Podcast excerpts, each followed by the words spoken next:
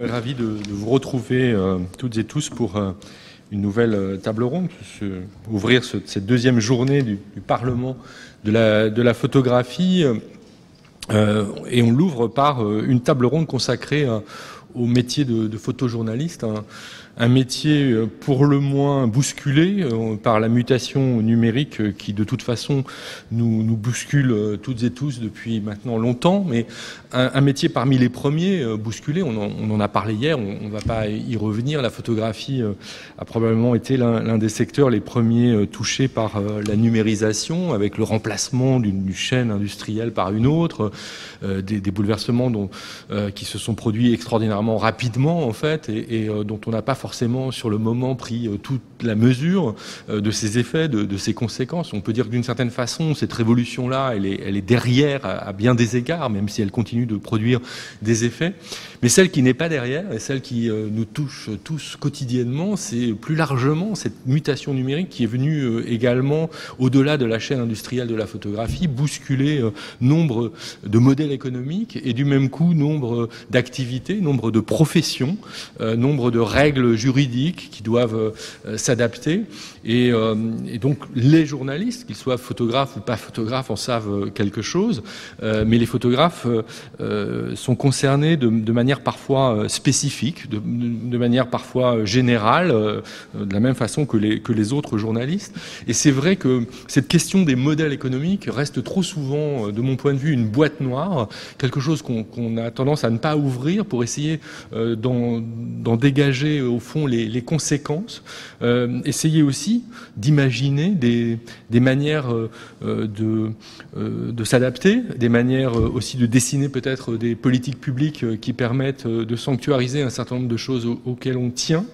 Euh, et pas nécessairement toujours d'aller dans le sens euh, d'une innovation sans fin, puisque ce mot semble bien être la clé euh, de, beaucoup d'acteurs, qu'ils soient économiques, politiques ou, juridiques. Donc on va être à la croisée aujourd'hui de pratiques qui sont des pratiques journalistiques, des pratiques artistiques à certains égards, mais aussi des pratiques juridiques et des pratiques éditoriales. Et c'est ça qui est intéressant, c'est d'essayer de tenir tous les bouts. Alors pour ça, euh, pour discuter de, toutes ces questions et échanger autour de toutes ces thématiques, euh, euh, le panel est, composé de gens qui occupent des positions diverses, qui ont des, activités et des réflexions liées aussi à, ces, à ces, positions.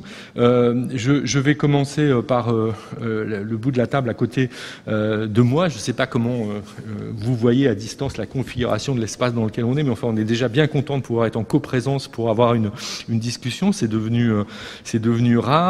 Euh, donc nous avons aujourd'hui avec nous deux euh, photojournalistes, Yanis qui signe euh, sous le nom de, de Graine et Amanda qui signe sous le nom de Jaya. Tous les deux appartiennent à un collectif de photographes qui s'appelle La Meute, un, collectif qui maintenant a, quelques années d'existence, s'est développé et incarne, je dirais, particulièrement bien l'une des tendances récentes de l'évolution du photojournalisme, à savoir le, surgissement, j'ai envie de dire, dans le métier de, gens qui euh, ont trouvé d'autres manières de diffuser, de publier euh, euh, leur, travail et, de le pratiquer, venant peut-être bousculer un certain nombre d'habitudes, venant à coup sûr bousculer le droit, et d'ailleurs on aura l'occasion d'en reparler, ce droit est en pleine actualité en ce moment, et une loi en passant, essaye de, cadrer un certain nombre de, choses, qui n'est pas sans poser euh, des questions et, euh, susciter des débats sur lesquels on va évidemment euh, revenir.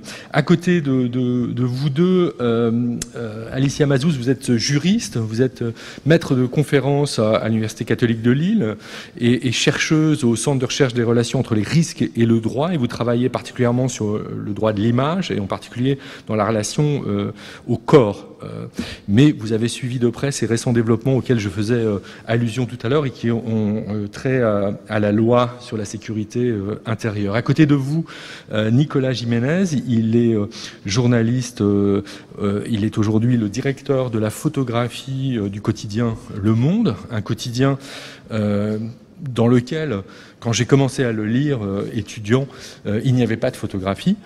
donc c'est un quotidien qui, qui, a opéré, de ce point de vue-là, une mutation euh, presque concomitante, je dirais, à cette euh, transformation numérique de la photographie et qui est montée en puissance assez, assez vite parce que la photographie occupe une place maintenant dans ce journal euh, importante. Et donc, je pense qu'il sera en mesure aussi de nous parler de la, manière dont la politique éditoriale d'un journal lui-même bousculé par tous ces modèles, en fait, laisse de la place à la photographie, peut ou pas s'appuyer sur, euh, sur la photographie. Et puis enfin, au bout de la table, Chloé euh, Zani, qui a été la directrice du développement de Nour Image, qui est euh, basée à Amsterdam, qui s'intéresse à, aux questions de politique culturelle de, de, manière générale, de gestion de projets culturels, et en particulier avec une attention pour les questions de droits d'auteur, de dispositifs d'aide et de soutien aux, euh, aux auteurs, en l'occurrence euh, les photojournalistes dont nous allons, euh, dont nous allons parler.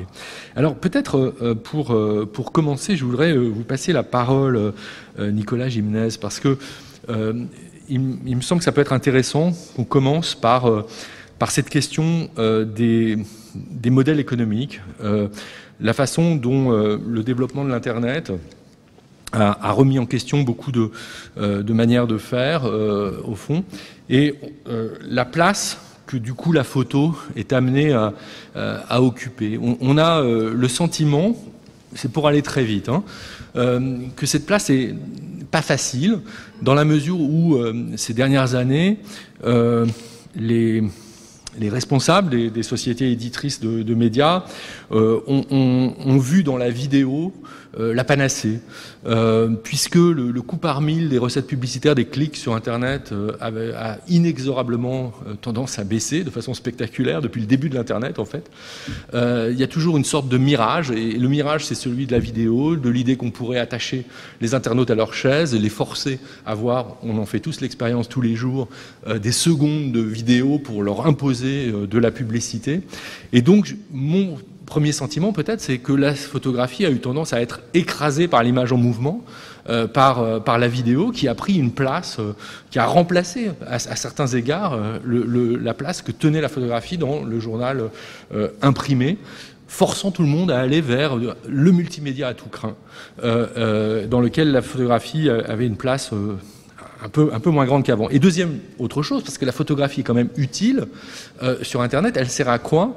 Elle sert euh, de vecteur, elle sert à faire en sorte que les publications circulent euh, sur euh, les réseaux sociaux. La photographie, au fond, sur Internet, c'est devenu des vignettes. C'est la vignette qu'on accroche un article. C'est la vignette qui va apparaître sur les AMP de Google. C'est la vignette qui va apparaître sur le partage des réseaux sociaux. Et ce n'est plus que ça. Et on s'aperçoit d'ailleurs que si on n'a pas de photographie, ben, la production éditoriale circule moins bien. Et, et donc voilà. Donc ce que je, je voulais entendre, ce que j'aimerais savoir, c'est comment vous, vous euh, vivez ces contraintes fortes qui pèsent sur vous euh, dans ce rôle qui est le vôtre de directeur de la photographie au journal Le Monde euh, Grosse question. bonjour à tous. D'abord, effectivement, nous, on a fait en 2004-2005 un chemin inverse, quoi. C'est-à-dire, effectivement, il y avait très peu de photographies dans le journal et, il a été à l'époque décidé de de s'investir et de faire en sorte que le journal essaye de devenir référent en photographie, en photojournalisme comme il l'était en texte. Euh, je, pense que c'est d'abord une question de choix éditorial euh, et pas du tout un choix économique raisonnable. Euh, depuis le temps que je fais ce métier, je sais très bien que le journal dans lequel je travaille ne gagne pas plus d'argent depuis qu'il publie de la photographie ou depuis qu'il investit dans la photographie. Euh, même quand on publie ou quand on produit de très grosses histoires. Mais c'est un choix euh, éditorial parce que euh, dans un monde, comme vous l'avez dit, où on est tous abreuvés d'images, qu'elles soient fixes ou en mouvement, c'était important, en tout cas pour le journal dans lequel je travaille, d'avoir ses propres images et de raconter à sa manière l'actualité et de pouvoir témoigner des choses. Euh, que nos journalistes vont voir euh, un peu partout dans le monde, en France dans les manifs comme à l'étranger. C'est aussi, aussi, une question de pacte, un peu de confiance euh, avec les lecteurs. il y a beaucoup d'images qui arrivent de partout. publier nos propres images avec des photojournalistes qu'on connaît et qu'on fait travailler, c'est aussi donner le gage à nos lecteurs du sérieux de ce qu'on leur montre et, de la distance qui est la nôtre, euh, celle du journal, avec les sujets qu'on traite. Je pense que ça répondait euh, à ces deux exigences. Pour ce qui est du modèle économique, euh, euh je ne fais pas partie des services rentables du journal. Je, je fais partie des services qui dépensent de l'argent et il y a d'autres personnes dans le journal qui, qui, font, qui ont des activités qui permettent de gagner euh, plus d'argent. On, on, on, on, sait très bien aujourd'hui qu'on euh, on gagne toujours plus d'argent avec le print qu'avec le numérique bien qu'on ait un nombre d'abonnés euh, grandissant, mais la, proportion est encore très, euh, très à l'avantage du, du print, ce qui explique aussi le fait que euh, euh, bien qu'on ait beaucoup investi dans la vidéo, la photo reste le moyen d'informer le plus efficace. Faut aussi reconnaître quelque chose, c'est que c'est beaucoup moins cher d'envoyer des photographes que d'envoyer des vidéastes sur le terrain. L'équipement est pas le même, la structure pour envoyer est pas la même. Euh, c'est pas notre métier euh, de faire de la vidéo. On a des équipes. Il n'y a pas de concurrence entre nous. Il n'y a pas, euh, parce qu'on traite un sujet en vidéo, on ne le traiterait pas en photo. On peut euh, tout à fait être euh, sur les mêmes manifs, sur les mêmes, sur les mêmes sujets. C'est très complémentaire. On ne touche, on ne touche pas aussi la même, la même partie de nos lecteurs. on essaye de faire en sorte que tout soit, soit complémentaire. Et ensuite, sur ce qui est de notre position sur le marché de la photographie, on a fait le choix que, pour des raisons économiques, beaucoup de journaux ont renoncé à faire. C'est que euh, la totalité des gens que nous employons, parce qu'il n'y a pas de photographes salariés au monde, dans le sens en CDI, euh, pour peu qu'ils soient français ou qu'ils acceptent d'être payés en France parce qu'ils ont un compte, ils sont payés en salaire. Euh, c'est aussi un choix, euh, bien que de, normalement, légalement, nous devons tous payer euh, les photographes, enfin les journalistes en salaire. Beaucoup de médias se sont, euh, se sont exemptés de cette, de cette règle. Pour nous, c'est important parce que euh, on n'accepterait pas dans notre communauté de journalistes salariés au sens CDI du terme que les gens soient précarisés. on essaye et c'est un choix de ne pas salarier des photographes euh, dans le sens permanent. On essaye de faire en sorte que les gens puissent vivre correctement et que le fait de travailler avec nous leur ouvre des droits. Euh... Ce qui veut dire qu'au fond, les, les, photographes bénéficient exactement du, du, même euh, statut de ce point de vue que les journalistes pigistes. Euh, à qui partir sont, qui du sont moment salariés. où ils sont en commande pour nous, il n'y a pas de différence sur la durée de leur mission entre le rédacteur qui travaille au journal depuis 20 ans et le photographe qui euh, remplit sa mission. Aucune. Ni en termes d'assurance, ni en termes de, rémunération, ni d'avantages liés à l'entreprise. Ce qui permet de régler la question au-delà du droit d'auteur, de la question des droits sociaux aussi, de leur couverture euh, sociale, euh, dont on sait qu'elle est euh, en ce moment, depuis en particulier les débats autour du rapport Racine, au cœur d'un certain nombre d'autres discussions qui concernent tous les auteurs, et au-delà des photographes, les écrivains, les plasticiens, tous les auteurs en fait. Mmh. C'est une, une, vaste question. Vous vouliez intervenir, Yanis Pour le coup, c'est sur ce qui vient d'être dit. Euh, ça pousse quand même une certaine réflexion parce que ce qu'on voit dans ça, c'est que quand même les photographes ne font pas partie à part entière j'ai envie de dire, de l'entreprise si on schématise. Et ça, c'est déjà un problème. Alors certes, c'est quand même mieux de les payer du coup en salaire que de les payer en droit d'auteur, je suis totalement d'accord avec vous. Mais euh, il y a quand même la question qui est que euh, ces photographes-là ne font pas entièrement partie de toute la ligne éditoriale et de tout le processus de rédaction. C'est-à-dire que les photographes restent quand même un, maillon externe du journal euh, et c'est, euh, ça reste dans la dynamique globale de l'ensemble des médias, à savoir que les journalistes sont totalement disparus des, des les photojournalistes pardon, ont totalement disparu des rédactions. Et ça, c'est un problème. Si on, si on regarde euh, d'une manière générale les, schémas de production dans l'ensemble de la société, il y a quand même pas mieux que être en CDI euh, et salarié employé d'une entreprise, parce que là, en fait, on se retrouve à une forme, si on schématise, si on prend des termes un peu connoté marxiste. On est quand même sous une sous-forme du prolétariat où euh, ce sont des, bah, pour le coup j'en sais quelque chose, où les photographes ne font pas entièrement partie de, de la masse employée organisée et font partie de, enfin, sont des électrons libres qui, à un moment ou à un autre, sont quand même voués à la précarité. Oui, je suis pas en train de dire que le métier de photojournaliste n'est pas un métier euh, précaire. Euh, moi, je fais le choix de ne pas avoir de photographe staff euh, parce que je préfère avoir des collaborations régulières avec des photographes et installer une relation de confiance avec des photographes, mais avec beaucoup de photographes plutôt que de salarier trois photographes et de tout faire avec ces trois photographes. Ça me paraît. Ce que, ce que, vous dites là, ce choix, euh, d'abord, il est, il est largement partagé. Il n'a pas attendu la révolution d'Internet pour, pour exister.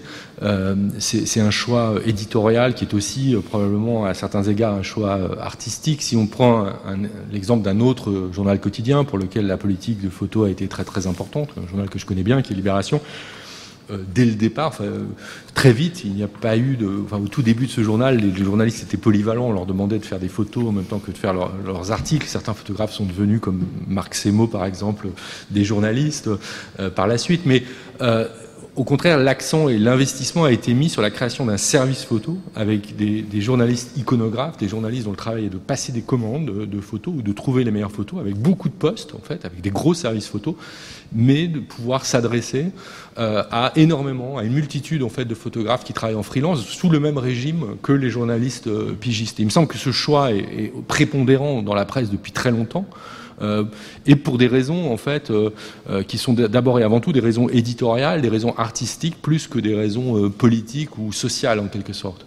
Oui, et puis il y a aussi des raisons, il y a aussi des raisons économiques. Le, budget auquel moi j'ai accès pour fonctionner est pas illimité, il est défini. Euh, non, mais ce que je veux dire, c'est qu'il aurait pu y avoir, plutôt que d'avoir un service iconographie dans un journal avec huit personnes qui travaillent à temps plein, avoir effectivement trois photographes salariés à temps plein. Euh, c'est un choix. Oui, euh, et mais, après, ce choix est très ancien. Ce, choix aurait pour conséquence que, puisqu'on a des photographes à demeure, je ne pourrais pas publier une histoire qui m'est proposée d'un photographe extérieur que je trouverais super sous prétexte que j'ai déjà un photographe à demeure et que c'est lui que je dois faire travailler. Or, euh, toute l'année, on reçoit des, des, propositions de sujets, des gens qui viennent nous voir avec des, sujets très intéressants qu'on a envie de publier et de porter. Et je serai contraint par, par le budget qui est le mien, qui n'est pas illimité, de ne pas le faire parce que j'ai euh, déjà des gens qui travaillent sur ce sujet euh, à l'intérieur et que je, je, ne dis pas que c'est idéal, mais je ne je ne conçois pas qu'on puisse faire un journal quotidien comme le nôtre, qui traite d'autant de sujets, sans euh, en, ayant des photographes salariés et, ne travaillant qu'avec eux. Euh, il faut avoir en tête qu'une rédaction comme euh, Le Monde, c'est quand même plus de 300 journalistes. je ne pourrais pas salarier des photographes pour bosser avec, avec tous ces journalistes qui partent faire des sujets. Ça serait impossible. Bon, c'est au fond le choix du, du, modèle qu'on retrouve aussi dans le théâtre. Soit on fait la comédie française, soit on fait un théâtre qui fait appel à des, à des productions euh, une par une, soit on fait donc la comédie française ou la Schaubühne à Berlin, où vous avez une troupe, euh, voilà, et vous faites avec la troupe. Euh, bon, mais ça c'est un, une, une vieille une, vieille question. Euh, j'aimerais, euh, Chloé Zani, peut-être qu'on poursuive sur, sur euh, le diagnostic qu'on peut poser au fond sur la, manière dont cette profession se trouve bousculée par l'évolution, cette évolution numérique en particulier. parce que on, reviendra sur, sans doute sur un point. Il y a, il y a un autre point que j'ai pas évoqué, c'est c'est pas propre au, photojournalisme, c'est une évolution qu'on a vue de manière générale concernant l'internet. Euh, c'est la ça a été qualifié comme ça, comme la montée des amateurs, c'est-à-dire euh, au fond la remise en question des professionnels, des statuts professionnels. C'est vrai qu'on est euh, tous plus qu'avant sans doute devenus photographes et, et qu'aujourd'hui on a la capacité technique à prendre des photos facilement mais pas seulement à les prendre, mais aussi à les diffuser grâce aux réseaux sociaux.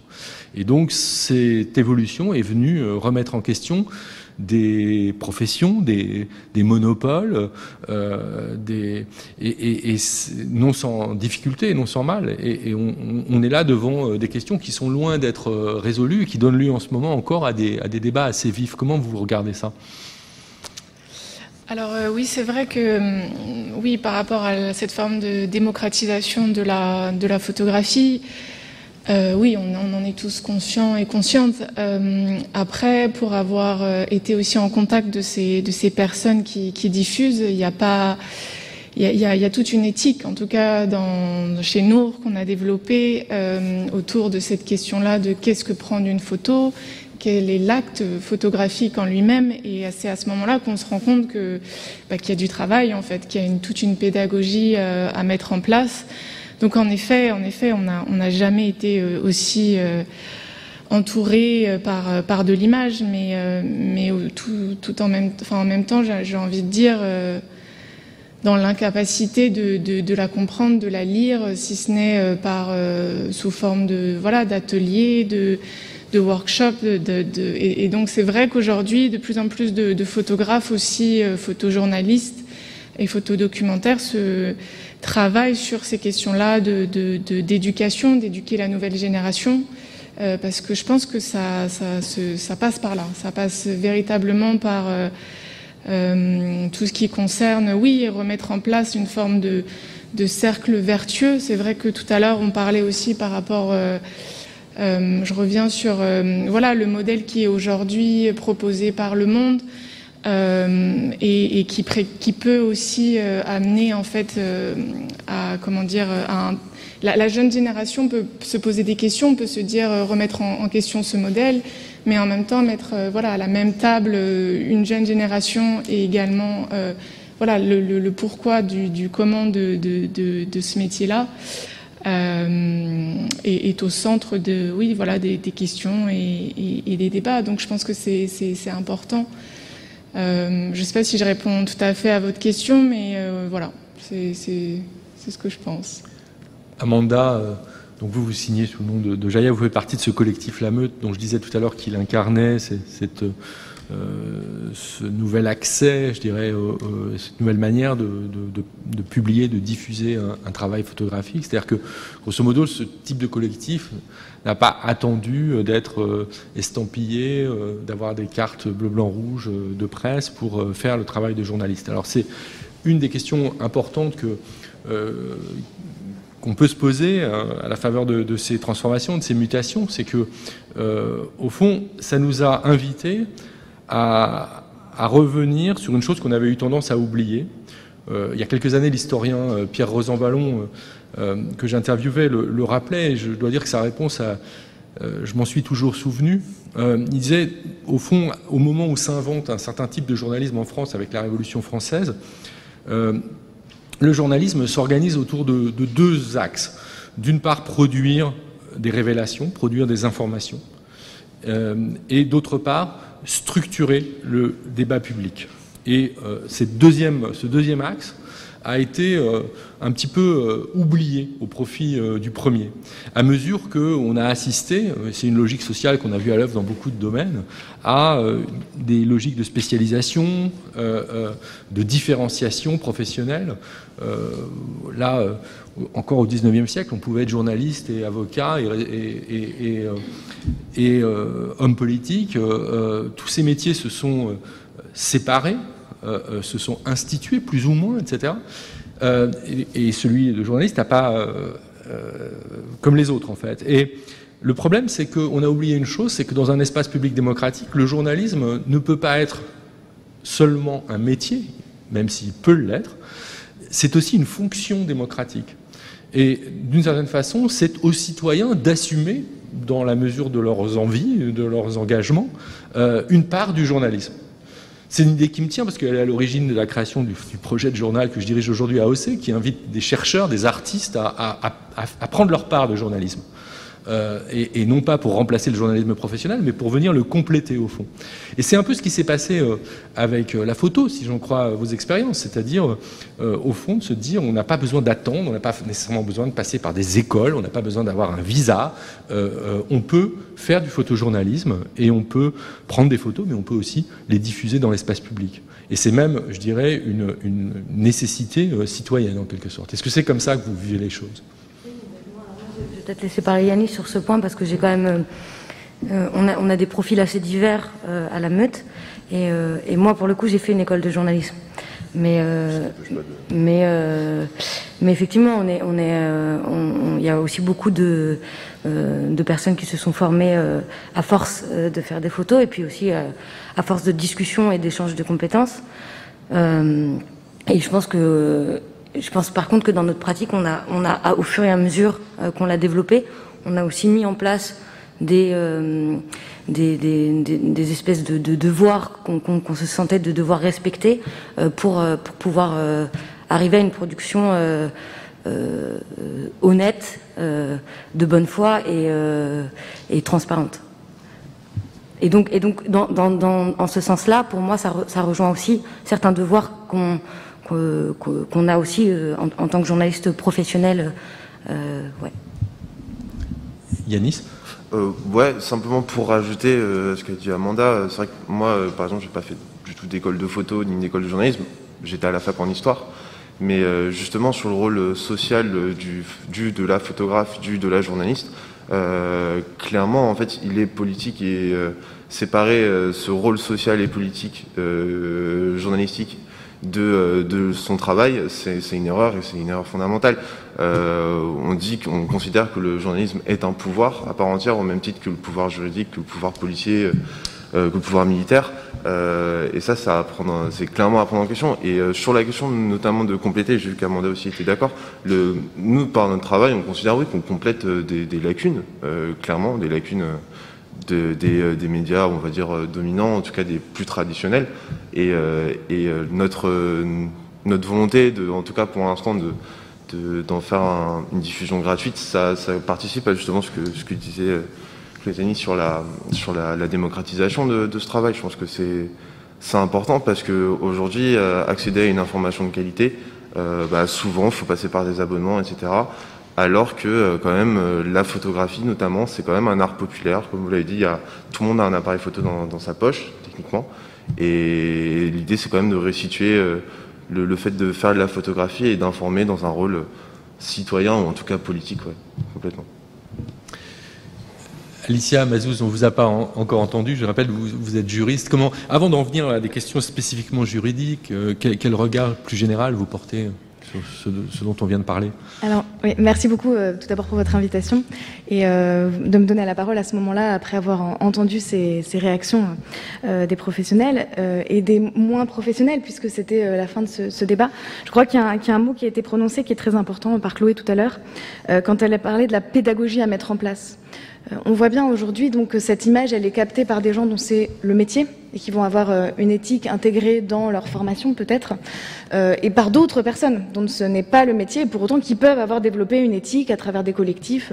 Et puis il y a toutes les autres personnes euh, qui vont utiliser cette image. Et c'est pour ça que nous, en tant que jury, je pense qu'il faut qu'on ait une véritable réflexion sur l'accès aux normes à la protection de cette image et euh, de faire en sorte que cela soit accessible dès le plus jeune âge. Et c'est ce que disait Chloé tout à l'heure. Euh, il ne faut pas attendre d'être euh, photojournaliste ou de prendre des, photos sur le terrain ou pour aller travailler avec des grands médias. Il faut le faire dès le plus jeune âge parce que ces images-là, leur pouvoir, le, leur puissance, destructrice parfois aussi des, des vies privées des personnes, elles doivent être prises en considération très rapidement. Donc il y a une sensibilisation indispensable à faire plus tôt, très vite l'intégrer dans les programmes. Moi, je sais que je suis enseignante à l'université, je dispense un cours euh, en droit de la personne en première année où je travaille pendant euh, trois heures, ça, ça, paraît rien, mais c'est déjà beaucoup pour un cours universitaire, sur l'arbitrage, notamment entre liberté d'expression et protection de l'image et de la vie privée. Et je peux vous assurer que cette année, ce cours a fait l'objet d'âpres débats.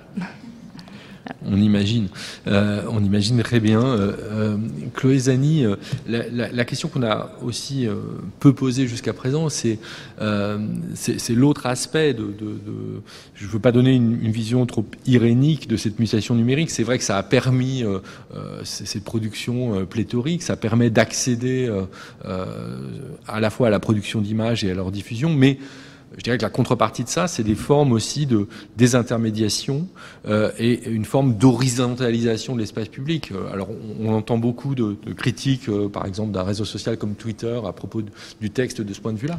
Et, et on, on, on, a perdu euh, finalement euh, le, le, le, pouvoir de, de disons, de certains lieux, de certaines institutions prononçons le mot, pour cadrer un certain nombre de choses et faire tenir l'espace public, a eu tendance à se, diluer et, on voit comment bon, il en est de, même pour, la photo. Donc ça pose la question de la diffusion au fond. Et je crois que euh, vous, vous travaillez dans ce sens-là, euh, avec un projet, euh, parce qu'on ne peut pas partir du principe que sous prétexte qu'on a à la fois un appareil photo, c'est un téléphone dans la poche, et un compte sur un réseau social, tout est réglé en fait. Oui, oui, tout à fait. donc, en effet, sur les, sur les moyens de diffusion, je pense que vous faites aussi sans doute référence à, un projet avec Google qu'a mené en fait l'agence Nour. Donc, euh, je tiens quand même à rappeler que c'est une agence qui a été, qui, est aujourd'hui dirigée par euh, Clément Zacomani, qui, a mené ce projet-là, entre autres de, cette question de, la diffusion.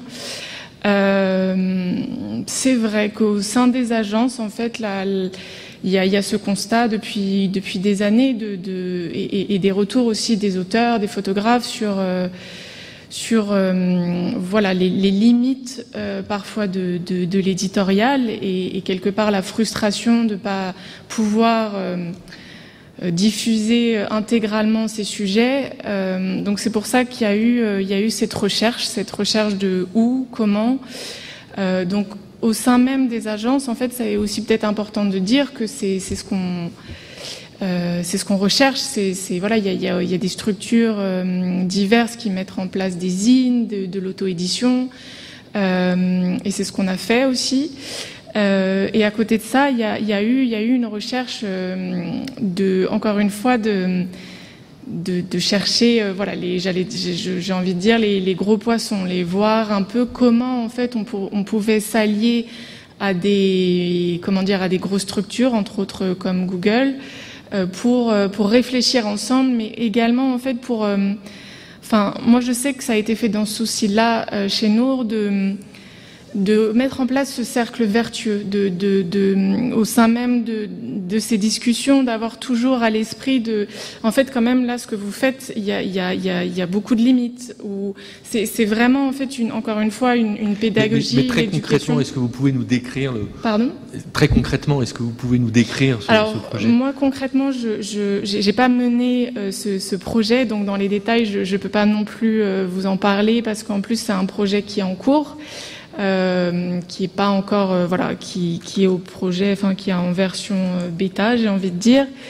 Donc dans les détails je pourrais pas vous dire mais en tout cas je, ce que je peux vous expliquer c'est le processus par lequel Nour est passé pour euh, pour chercher en fait voilà ce, ce, moyen de diffusion et surtout de de, de voir comment euh, enfin quelles, quelles, étaient les habitudes en fait de euh, et, les, et, les, pratiques euh, de, de Google ou aussi d'autres je pense à des des agences corporate ou des clients corporate de voilà de, de discuter et de voir avec eux en fait comment comment on peut, on peut travailler ensemble et, euh, diffuser le, travail, mais pas que des, photographes de Nour, mais de façon aussi euh, plus générale. Alors, je voudrais revenir euh, sur la, question, Nicolas Gimnez, de, la, qui, a été soulevée à, l'instant par Alicia Mazouz de, l'éthique et, mettre en relation cette question de l'éthique avec cette question justement de, la diffusion. Euh, en fait, ce qui a changé, c'est que euh, aujourd'hui, la diffusion peut être euh, rapide, facile, sans intermédiaire, et donc, d'où l'idée de sensibiliser toute personne susceptible de prendre une image et d'avoir envie de la diffuser à ces questions éthiques. Un certain nombre de sociologues des, organisations et des médias ont pointé depuis longtemps que, je pense au travail de Cyril Lemieux, que en fait l'éthique c'est bien, mais le, les dispositifs organisationnels euh, collectifs, c'est quand même beaucoup mieux. Euh, et euh, ce sur quoi reposent en règle générale les bonnes pratiques journalistiques, et que, que, les lecteurs ont tendance à oublier parce qu'on est dans une mythologie du journalisme qui nous ramène toujours au nom de l'auteur qui signe l'article, et on oublie que le journalisme, c'est un sport collectif. C'est une pratique profondément collective. Et quand on prend un journal, si on devait, vous disiez tout à l'heure, il y a 300 journalistes au monde, lister tous les gens qui, ont, qui sont impliqués dans l'édition d'un jour du monde, c'est considérable, et, et c'est un travail de coordination euh, pour la direction de la rédaction, la rédaction en chef, etc., euh, assez considérable. Et ces, ces procédures collectives c'est ces réunions, ces, ces discussions à journal, c'est d'abord de l'oralité, c'est qui, qui, garantissent au fond un minimum de, de, de réflexivité, de responsabilité aussi, peut-être davantage que le, le, fait de son de se tourner vers son fort intérieur et de se poser des questions euh, euh, personnelles. Comment vous voyez les choses, Nicolas Gymnase? Euh, moi, d'abord pour rebondir sur ce qui a été dit tout à l'heure, on ne se pense pas comme un pouvoir. Je pense qu'à partir du moment où on, pense que quand on est journaliste, on est un pouvoir, on se trompe. On est un contre-pouvoir. On n'est pas un pouvoir. Moi, j'ai pas mon métier, c'est pas c'est pas de euh, d'agir et de convaincre dans la société qu'il faut faire telle chose ou telle chose ou telle autre. C'est de témoigner de ce qui se passe, de mettre le doigt sur des choses, et ensuite la société elle s'en saisit ou elle s'en saisit pas. Mais euh, enfin vous, vous, êtes, vous connaissez suffisamment la photo pour, pour savoir que la notion de cadrage permet quand même de, de euh, de, se rendre compte que ces choix éditoriaux ne sont pas totalement neutres, qu'on fait, qu'on décide de découper cette réalité. on, ne parle pas de la même chose. Je, parle de la manière dont on pense qu'on fait le, travail. Quand on est journaliste, en tout cas quand on est journaliste dans la rédaction à laquelle j'appartiens, on ne pense pas être un pouvoir dans la société. C'est pas, pas du tout dans cet esprit-là qu'on fait le métier qu'on fait, et c'est pas du tout dans cet esprit-là que les photographes avec lesquels on travaille travaille avec nous. C'est une question de positionnement. Je ne suis pas en train de dire qu'il y a une bonne et une mauvaise façon de faire. Il y a, il y a plusieurs journalismes peuvent cohabiter dans la société et c'est très bien. Euh, en tout cas, chez nous, on ne se pense pas comme un pouvoir. On n'essaye pas de euh, prendre notre part euh, du d'un mouvement dans la société. On le raconte, on le montre. Euh, et je vous dis, la société s'en saisit ou ne s'en saisit pas. Ça me paraît être, encore une fois, il ne s'agit pas là d'opposer, il s'agit juste de dire on, a plusieurs pratiques qui cohabitent toutes. Il, ne, s'agit pas de dire que l'une est meilleure que l'autre, mais la ligne éditoriale d'un journal, elle est importante. Euh, comme vous le dites, c'est une chaîne. Euh, il y a plusieurs, euh, plusieurs personnes qui interviennent dans le choix de publier tel sujet à tel moment, de cette manière, avec tel titrail, telle légende, tel article. tout, tout ça fait la ligne éditoriale d'un journal. Je ne suis Et donc vous pensez simplement donner à voir, refléter, jamais performer en, en portant une attention particulière à tel ou tel sujet? Qu'est-ce que vous entendez par performer? Ben, euh, parfois, dire, c'est faire. Donc, montrer, c'est faire aussi. La philosophie nous l'a enseigné depuis longtemps. Mais donc, il y a, par les choix éditoriaux qu'on fait, euh, ça produit des effets en retour sur la société. Vous, vous, vous on ne fait pas du journalisme, comme c'est pareil pour la science d'ailleurs, euh, dans, dans, un terrain euh, totalement neutre. On produit des effets sur ce qu'on regarde. Non? Bien entendu. Mais si vous essayez de me faire dire que on, serait tous autour d'une table en train de décider qu'est-ce qu'on montrerait ou qu'on ne montrerait pas pour influer sur la société, la réponse est non. Voilà. Si je, peux Yanis. si je peux me permettre, là on est sur de la caricature euh, un peu de mon propos. Euh, là on fait de la sémantique, pouvoir contre pouvoir, au fond. Euh, les, mots, c'est important. les, mots, les mots sont importants, mais du coup, justement, je, je, peux que je peux que revenir sur sur ce que disait euh, Sylvain. En fait, le, c'est se leurrer finalement que de considérer que un travail, tout aussi sincère soit-il dans la démarche de la neutralité, va être neutre et ne va pas influencer les choses. en tant que photographe, euh, on, le sait, en fait, le, simple cadrage va euh, influencer quelque chose. Enfin, nous, à la Meute, on a, on a rédigé un manifeste justement sur la, la question de la photographie sociale. Il y a toute une partie qui, euh, qui euh, justement démonte de A à Z la, question de la, la neutralité, de l'impartialité versus la, subjectivité. en fait, une photo, par définition, elle est subjective dans le cadrage, dans ce qu'on va choisir de montrer ou pas au moment de la prise de vue, dans la façon dont on va la traiter, de quelle photo on va choisir pour envoyer à un support, quelle, quelle photo ce support va choisir, quel discours va être mis dessus. En fait, quoi qu'il arrive, dans la question de la photographie, et on peut l'élargir à l'ensemble des productions journalistiques et euh, qui influencent sur une société, la neutralité n'existe pas. Qui plus est, euh, la politique, euh, au sens, au sens, suis justement en fait de la sémantique, la politique c'est ce qui concerne la vie de la société. À partir du moment où on écrit et a une parole publique, on est dans du politique et du coup dans de la politique. Et, et ça, c'est le même juste le, présupposé de se dire, nous, on n'est que euh, témoins, spectateurs et on raconte. C'est déjà une position politique, euh, au même titre que assumer, euh, vouloir, je sais pas, défendre le capitalisme ou le combattre. En fait, ce sont des positions politiques. Alors après, elles fonctionnent ou pas sur l'ensemble de la société. Bah, mais on, reste sur de l'idéologie. Euh, c'est une construction d'idées qui mène à une structure de pensée. Et si je peux continuer là-dessus, là, moi, de ma formation d'historien, je peux dire aussi une chose, c'est que c'est pas parce qu'on raconte quelque chose en apportant des faits que déjà, comme euh, l'a dit Sylvain, ça va pas être démonté plus tard. La, science euh, s'est construite comme ça. Et que, à partir du moment où on raconte quelque chose, on met sa propre subjectivité, parce qu'il y a des preuves, il y a des éléments discursifs et des faits qu'on va mettre de côté pour favoriser certains. Et là, on, parle du monde, euh, on peut parler de plein d'autres journaux, mais je sais qu'il y a des choses que j'ai pu lire dans les journaux et des photos que j'ai pu voir dans les journaux qui accompagnaient des discours qui sont pas du tout ce que moi j'ai pu voir sur le terrain. Et heureusement qu'il y a cette pluralité, euh, j'ai envie de dire, euh, discursive, mais par contre, il ne faut pas se cacher derrière la neutralité, ça n'existe pas. Vous partez du principe que on est sur le choix d'une photo et c'est ça qui détermine mais la ligne éditoriale d'un journal, c'est tous les jours, toutes les heures. C'est pas ce que j'ai dit. C'est ce choix-là qui peut être euh, vu comme subjectif, mais ce qu'il faut regarder, c'est ce qui est fait le matin avant, l'après-midi, le lendemain, le surlendemain, ce qu'on raconte sur un même sujet, sur la longueur. Je veux dire, le fait d'aller voir une partie dans un conflit et puis d'aller voir ce qui se passe de l'autre côté, ça ne veut pas dire qu'un jour on est pour quelqu'un et le lendemain on est pour quelqu'un d'autre. Mais ça crée une idéologie. Ce qui compte, c'est ça. Et puis par, rapport à, à l'histoire, moi je suis pas historien. Moi, je fais un journal, j'ai à peine 12 heures pour décider ce que je vais mettre dans le journal.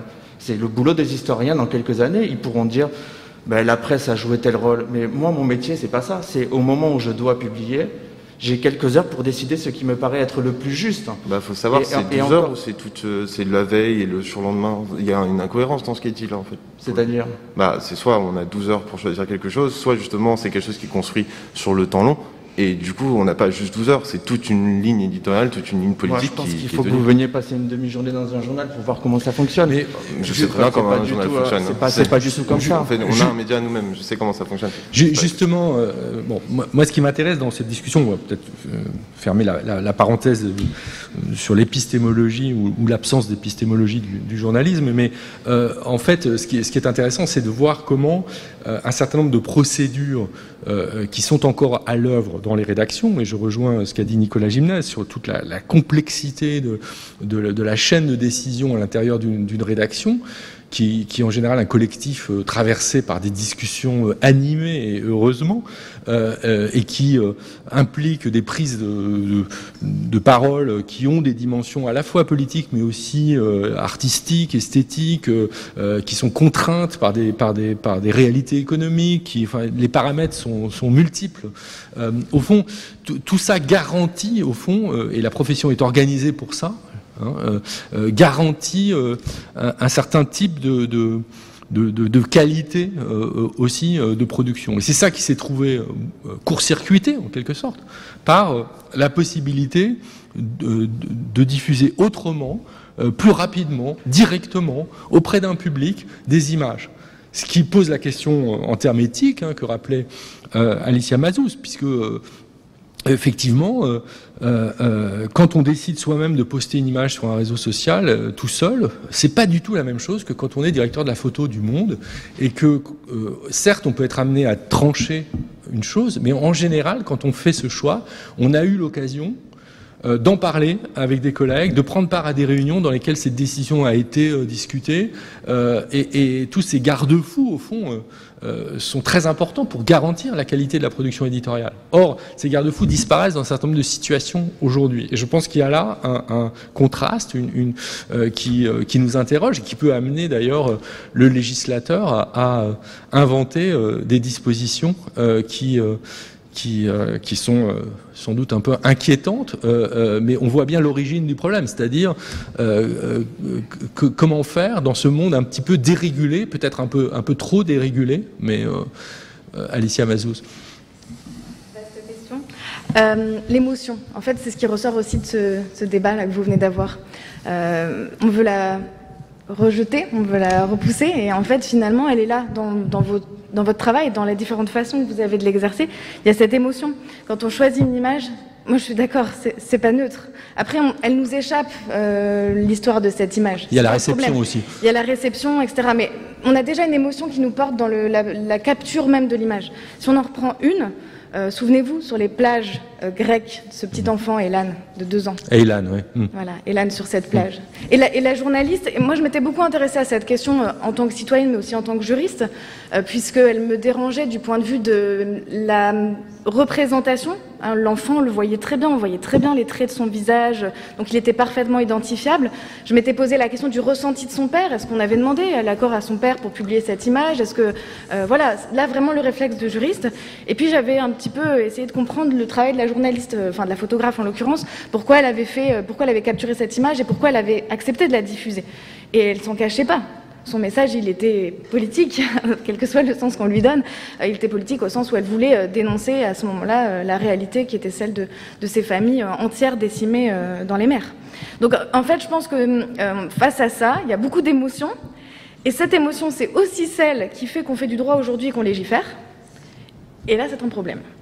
C'est-à-dire que le, mettre l'émotion dans un cadre de capture d'image, de diffusion, c'est une chose. Après, ça, c'est pas mon métier. Je vous laisse ce débat-là sur la question de comment la gérer, cette émotion. En revanche, en tant que juriste, euh, voir qu'on légifère de plus en plus sur le coup de l'émotion, très rapidement, avec des délais très limités, avec des procédures accélérées. Enfin, le terme est là. C'est-à-dire que légalement, le choix qui a été fait pour la fameuse loi, d'abord sécurité globale, mais on va y revenir. Et son article 24 euh, en particulier. Et son fameux article 24 qu'on ne présente plus. Euh, ce choix a été fait d'une procédure accélérée, d'un article glissé parmi d'autres dispositions dans un texte de loi avec d'autres attentes encore plus importantes, à tel point qu'on se demande même si ce fameux article 24 n'était pas un petit peu là pour cacher les autres attentes euh, qui ont été d'ailleurs encore plus fermement condamnées par la CNIL euh, que l'a été l'article 24 lui-même, euh, notamment je pense à la, la question des drones. Entre-temps, on le sait, donc je fais juste un point très rapide. Euh, je tombe pas dans la technique juridique, je, rassure l'auditoire euh, euh, qui n'est sûrement pas juriste, simplement pour savoir où on en est aujourd'hui de ce texte. Cet article, on sait qu'il a été décrié, qu'il a été crié dans les rues, qu'il a été contesté notamment par vos professions, et parce qu'il y avait cette grande inquiétude d'une atteinte à la liberté de la presse et de la diffusion des images. On, les, on échangeait tout à l'heure en disant de toute façon, ça existait déjà avant, on avait déjà des problèmes pour diffuser nos images, on avait déjà des interdictions faites par les forces de l'ordre de euh, diffusion de nos images. Qu'est-ce qu'il doit changer ce texte? Qu'est-ce qu'on voulait changer? On voulait protéger des gens, des gens qui nous protègent, selon les termes de notre, euh, de notre ministre. Euh, ok, évidemment qu'on veut protéger la vie privée, l'image des gens, de toutes les personnes. On veut protéger cette image-là. Et moi, en tant que juriste, je ne peux que défendre cette idée-là. Mais on avait déjà un arsenal législatif. On avait déjà des dispositions euh, dans la loi sur la liberté de la presse.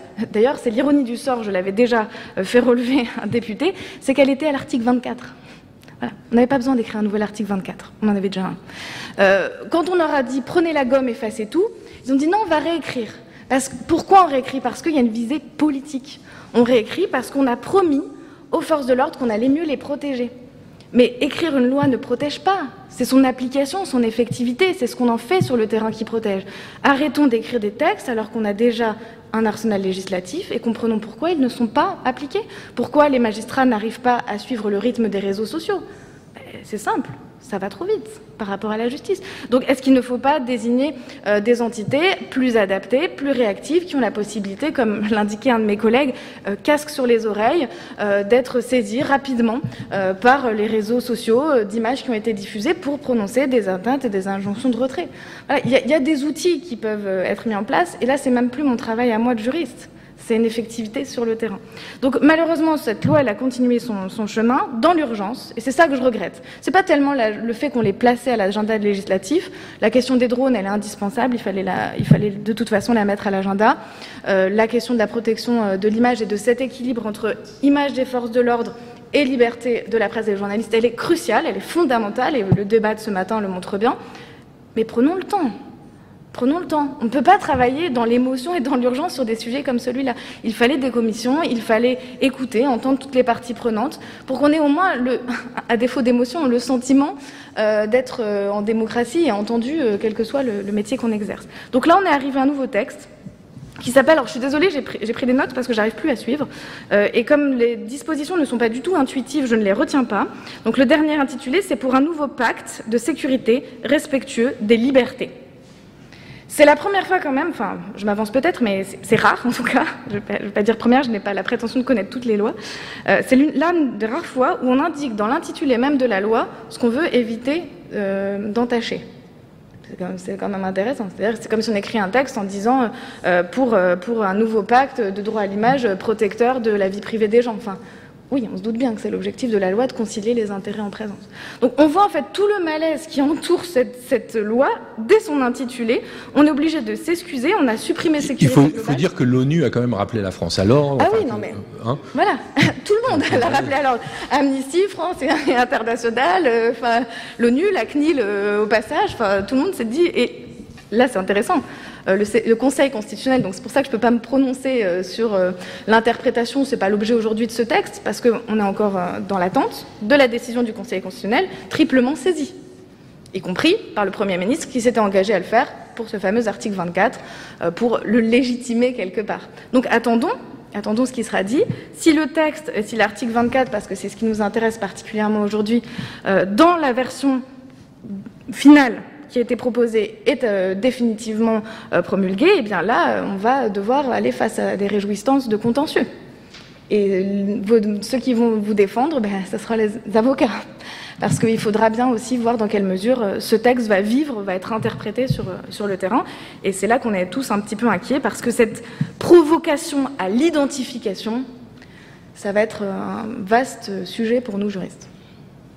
Comment à la meute vous, vous avez suivi ces, débats euh, Juste déjà, on, rejoint pas mal ce qui a été dit, euh, euh, notamment dans la difficulté, avant même ce texte-là, de filmer les forces de l'ordre sur le terrain, puisque euh, euh, la plupart, enfin, on, se retrouve souvent face à des, euh, des policiers qui sont cagoulés, qui sont en fait de toute façon pas identifiables déjà, qui ne portent pas leur numéro d'identification, leur RIO, qui sont cagoulés, casqués, qui nous, qui essayent de nous intimider, qui nous menacent, qui nous interdisent de filmer, qui mettent leurs mains sur nos objectifs, nous repoussent nous confisque nos, nos matériels aussi. Euh, euh, et donc en fait, euh, effectivement, on s'est aussi retrouvé face à une, une incompréhension totale quand on a vu cette loi arriver, bien qu'on l'avait senti arriver, puisque elle était déjà, il y avait déjà ce, ce, genre de discussion qui était qui était sorti dans qui était sorti de la bouche de certains hommes politiques en janvier dernier, me semble. Euh, et puis ensuite qui avait, qui avait, été remis sur la table par euh, Eric Ciotti, me semble aussi. Et, euh, et, et, donc euh, on, on, on, ouais, voilà, on, on, comprend pas et on trouve que c'est vraiment, enfin ça va, ça va, ça va juste euh, encore plus nous entraver en fait dans notre travail. Quoi. Nicolas Jiménez. Oui, moi je suis complètement d'accord. Je pense que on on n'a pas attendu cette loi pour voir euh, euh, jour après jour, quand euh, les photographes courent sur le terrain, les difficultés qu'on a avec la police, le fait, sans parler même de violence, mais le fait même d'être nassé de l'autre côté d'une avenue quand il se passe quelque chose pour empêcher la presse de, de couvrir, c'est quelque chose qui me paraît être à la fois d'un autre temps et, et, et, et, insupportable. et, je, je, rejoins ce que vous disiez. le, le, le le fait même que à chaque euh, euh, événement lié à la sécurité euh, arrive derrière assez rapidement une loi, c'est problématique. moi, je, soutiens, comme les gens autour de la table, que notre métier sur le terrain est important. il ne peut pas être soumis à une décision politique de de traiter de telle manière ou de telle autre manière le sujet. On est euh, des journalistes libres sur le terrain, on devrait pouvoir accès, avoir accès à n'importe quelle situation. Si la police se permet de euh, euh, bousculer, mettre la main devant l'appareil, casser le matériel tout ça, c'est qu'elle s'en sent autorisée. C'est pas, c'est pas autre chose. S'il y avait un respect mutuel de nos professions, on ne serait pas face à ces situations-là. Euh, or, euh, euh, que vous soyez identifié ou identifiable, presse ou pas, le sujet reste entier. Pendant les manifestations des Gilets jaunes, sans parler des manifestations liées à la loi sécurité, c'était flagrant. c'était ostensiblement ciblé contre, la presse, des, des, des attaques ou des actes malveillants, ou voire tout simplement empêcher d'accéder. C'est-à-dire, euh, même pour les gens qui, a priori, correspondraient à ce qu'ils voudraient bien que soient les journalistes, c'est-à-dire des gens identifiés, identifiables, avec une carte de presse comme il faut. Euh, nous, on a certains de nos journalistes qui euh, n'ont tout simplement pas eu accès à, à la place de l'Étoile parce que euh, l'ordre de la police était de ne pas laisser rentrer les journalistes. Ou alors de les laisser rentrer sans un masque pour se protéger les yeux, ce qui est, euh, une manière de juste insupportable. Enfin, je veux dire, on, raconterait ça d'un autre pays, tout le monde serait ulcéré. Euh, plus, euh, oui, allez-y. Je, je, rajouterais même que vis-à-vis -vis de la loi sécurité globale, enfin son ancien nom en tout cas. Euh, en fait, euh, et c'est justement le cas quand on parle des manifestations, globalement, on voit que si elle a une utilité, c'est en tout cas de, de, de confirmer euh, justement le fait que la police puisse se sentir autorisée à ce genre de restriction des libertés, euh, et euh, notamment aux endroits où justement c'est là où il y a le plus besoin qu'on rapporte des images en fait. Euh, on focalise beaucoup sur les manifestations, on peut aussi parler des quartiers populaires euh, avec justement l'explosion depuis depuis 15 ans, on va dire, euh, même si la situation existe depuis plus de 40 ans, l'explosion euh, des, en tout cas de des violences policières dans le débat public, avec notamment la question de l'image. Et, euh, et, il y a notamment justement l'enquête de libération euh, suite aux images euh, d'Adnan qui perd son œil. Euh, l'an dernier. Euh, voilà, ces images-là, si elles sont rendues impossibles parce que justement la police s'en sent autorisée et euh, confirmée par une loi, on, est totalement dans une absence de liberté de la presse. C'est la une de Libération euh, cette semaine, il y a deux jours. Oui. Alicia Mazou. Je voudrais juste préciser quand même, parce que c'est important, le texte de loi ne dit pas, hein, c'est vraiment très important de le préciser, ne dit pas qu'on empêche la capture de l'image. Et ne l'a jamais dit. Ça, on doit le reconnaître. Voilà. Le problème, c'est que c'est ce qu'on disait tout à l'heure, c'est la pédagogie. Et là encore, renforcer cette importance de, la communication et de l'explication du droit aux gens, ça ne vous empêche pas de l'apprendre l'image. Ça, va vous empêcher euh, de provoquer, euh, dans un but manifeste, euh, une atteinte à l'intégrité de la vie physique ou psychique des forces de l'ordre. Donc c'est pas la même chose. Mais justement, ça peut donner euh, un argument aux forces de l'ordre pour dire bah, attention, vous savez, il y a un texte qui existe, qui est puni maintenant quand même de 5 ans d'emprisonnement et de 75 000 euros d'amende. Et si la personne ne connaît pas bien les dispositions, si justement elle n'est pas un professionnel, et on revient à votre euh, débat précédent, euh, le photojournalisme, c'est pas uniquement les, gens avec la, carte de presse aujourd'hui, eh bien ces personnes-là, on va limiter leur expression. Est-ce que, pour comprendre ça aussi d'un point de vue juridique et, politique, il ne faut pas le replacer dans un, dans un contexte plus large qui renvoie à la, semble il à la difficulté euh, euh, d'assumer euh, en son nom des, prises de position publiques. Alors on parle de, l'anonymat sur Internet, mais moi j'avais été frappé par une chose. lors de l'une des manifestations contre cette loi à Paris, un collectif de dessinateurs avait dessiné, fait des portraits des députés qui ont, qui ont voté cette loi. portraits donc dessinés, c'était pas des photos, c'était pas non plus des caricatures, c'était des portraits volontairement très, euh, euh, très à plat. Enfin, il n'y avait aucune moquerie, aucune ironie, aucun trait Euh, c'était vraiment des portraits très à plat de, de dessinateurs de presse ou de BD, pour certains très connus et euh, ils ont été affichés le long euh, du défilé euh, à Paris. Et ça a provoqué des réactions qui m'ont personnellement surprise parce que, au fond, des, gens ont reproché aux dessinateurs d'avoir fait ça comme si il était devenu inacceptable de demander à des députés d'avoir voté, sachant que c'est un acte public et qu'ils sont là pour ça et qu'ils le font publiquement. C'est quand même un des principes de base de la démocratie.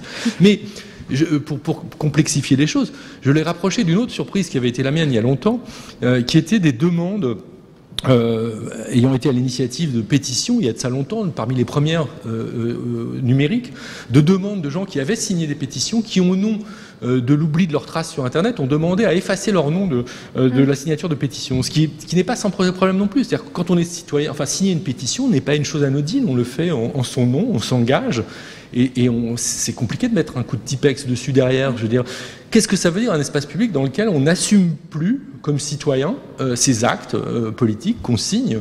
Donc ça peut paraître d'autant plus choquant à un journaliste qui, lui, en général, signe ces, articles. Donc je, cette question de, Ça nous renvoie aussi au fait que les policiers n'ont pas forcément leur numéro.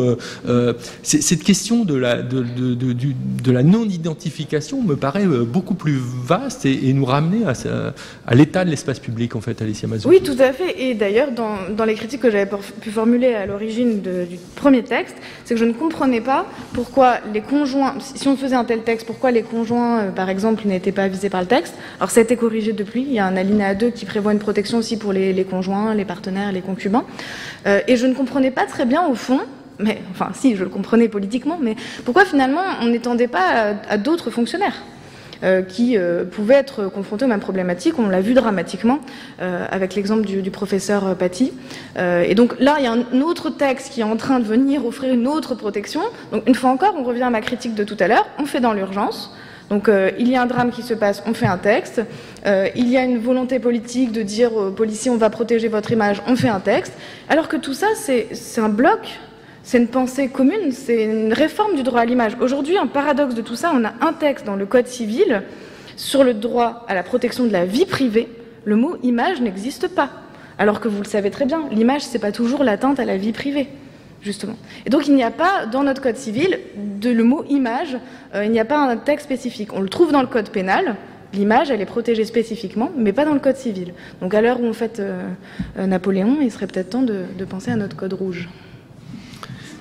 Chloé Zani, vous vouliez. Euh, oui, à un moment donné, euh, je voulais peut-être ajouter, c'est vrai qu'on euh, on parlait tout à l'heure de.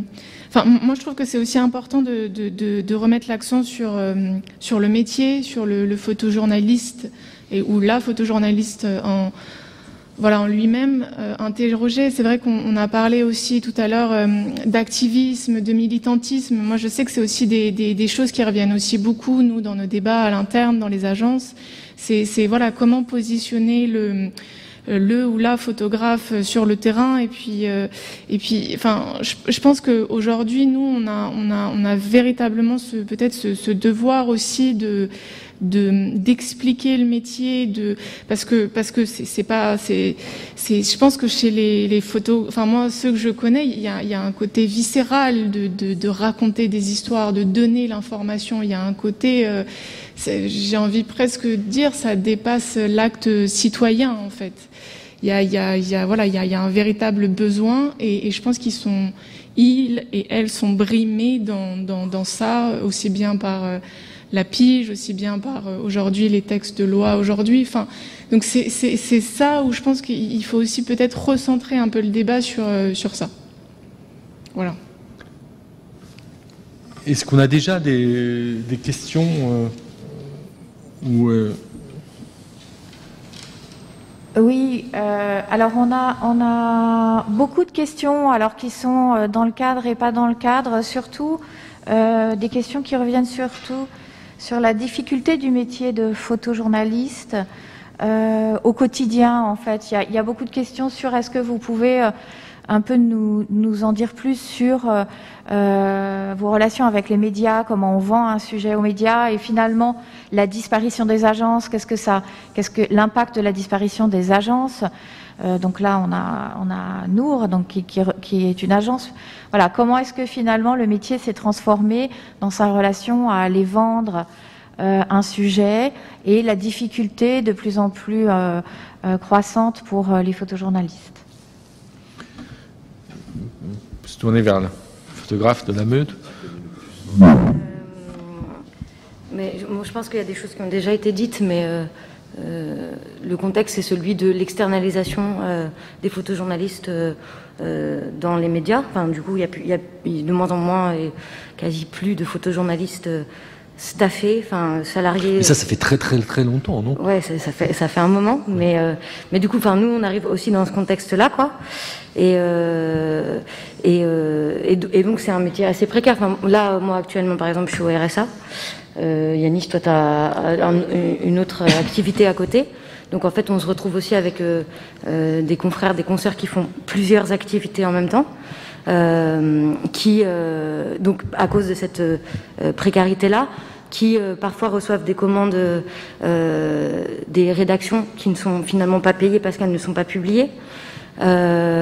Qui, on a affaire à des rédactions qui nous proposent quand elles nous proposent de nous payer, parce que la plupart du temps, elles nous contactent directement sur nos réseaux sociaux et nous demandent d'utiliser notre image en faisant valoir euh, le, Saint Graal de la visibilité de notre travail.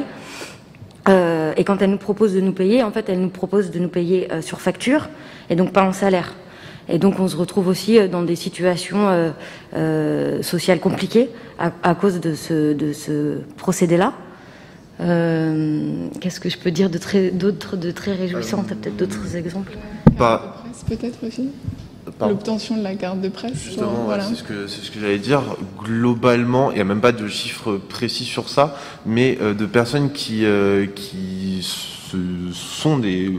Enfin, comment dire Sont officieusement, en tout cas, des, photojournalistes, des personnes qui, qui font de la photographie de presse on considère qu'il y a entre 50 et 60% qui n'a pas la carte de presse. Euh, je rappelle quand même qu'il n'y a pas besoin d'avoir une carte de presse pour être journaliste. Hein. Alors, j'y venais. Euh, on peut parfaitement être journaliste. Euh, je, suis depuis 35 ans, j'ai jamais eu de carte de presse de ma vie. Hein. Ah, bah, Mais bon. Voilà. non, alors en fait, bah, peut-être que du coup, Alicia pourra revenir dessus, mais oui, en fait, la, profession de journaliste, c'est pas une profession réglementée. En fait, justement, au nom de, du, rôle social du, de la journaliste. Oui, c'est très important. C'est ces principes démocratiques. Voilà, ça, ça ne peut pas être une, une profession régulée mais en revanche, la carte de presse, euh, ça sert quand même de, quelque chose entre pour couvrir des manifestations, ça peut être pratique. Voilà, c'est quand même une accréditation euh, donnée par, en gros, une espèce d'ordre des journalistes, euh, pour simplifier, hein, qui est composé de syndicalistes, de, de, chefs de rédaction, là. Et, et, en fait, justement, c'est 50 à 60% des photographes qui n'ont pas cette carte. Et en fait, pour avoir cette carte, il y a, il y a plusieurs plusieurs conditions. Euh, je sais plus exactement le, le, le, nombre de revenus euh, qui. Voilà, c'est ça, c'est 50% des revenus. Ça doit être le revenu principal. Voilà. Qui, euh, ça, ou, ou, alors justement être salarié euh, de la presse. Et c'est pour ça que je, je, enfin salarié en tant que CDI, euh, et c'est ça que je, je, sur lequel j'appuie tout à l'heure. Mais euh, non, c'était pas ça. en fait, c'est 50% des revenus payés par un organisme qui a un numéro, oui, voilà, pardon, c'est ça. Qui a un numéro de commission paritaire. Euh, c'est ça. Euh, et, euh, et, de publications françaises aussi. Il faut, enfin, je crois qu'il y, y, y, a une limite sur les publications aussi étrangères, donc ce qui est encore plus. Et puis oui, en termes de, c'est vrai qu'il faut pas avoir de carte de presse pour être journaliste en effet, mais je pense qu'il y a aussi toute une question de, de légitimité, j'ai envie de dire, pour euh, pour un jeune photojournaliste ou même un, photojournaliste tout court, il y a, il y a il y, a, il, y a, une reconnaissance de son métier, de son travail. Et c'est vrai que je pense que ça, ça serait des, des points potentiellement pour la jeune génération à, j'ai cru d'entendre Nicolas Gimez là-dessus. C'est-à-dire que comment vous choisissez, au fond, euh, euh, d'abord, enfin, quel type de relation de travail vous avez avec euh, des photographes individus, hein, des agences? Alors, dans les agences, il faudrait distinguer entre des, agences de type AFP, Reuters, enfin, des très grandes agences qui vous permettent d'avoir une sorte de filet de sécurité, de couverture de, de tous les événements, et puis des agences euh, qui sont davantage construites peut-être autour d'un projet ou d'un groupe, euh, d'un collectif avec lesquels vous pouvez travailler aussi. Qu'est-ce qui fait qu'à un moment donné, vous vous adressez euh, à, à, à, un photographe particulier ou à, ou à une petite agence Comment vous les recevez? Quel type de relation de travail vous avez avec tous ces gens-là? Alors nous, on fait pas attention au fait que les photographes aient la carte de presse ou pas. C'est pas, enfin, on ne demande pas d'ailleurs. Aussi parce que euh, on est un journal connu et qu'il y a des endroits, par exemple, pour couvrir le pouvoir, c'est quand même très compliqué de s'accréditer sur un voyage officiel ou, euh, ou euh, d'approcher la présidence ou d'aller couvrir le Sénat ou l'Assemblée nationale ou peu importe. Enfin, dès qu'on s'approche un peu du pouvoir, c'est quand même très compliqué quand on n'a pas l'accréditation. Mais, mais le, la carte de presse est compensée par le fait que c'est euh, moi ou quelqu'un de mon équipe au journal qui appelle en disant on veut venir couvrir ce truc, on veut envoyer telle personne, elle n'a pas la carte de presse. Et, ça peut d'ailleurs euh, être un photographe qui n'est pas un photojournaliste, mais ça peut être un artiste qui va. Oui, oui. Enfin, enfin nous en tout cas, la carte de presse, on sent. Mais je, je, je sais parce que je pense qu'un bon tiers des photographes avec lesquels on travaille régulièrement n'ont pas la carte de presse. Je sais que régulièrement, je suis obligé de passer un coup de fil pour dire cette personne elle travaille bien euh, pour nous euh, euh, ou voire de faire un courrier pour dire telle personne voilà. Pas qu'en France d'ailleurs hein, à, l'étranger ça nous arrive aussi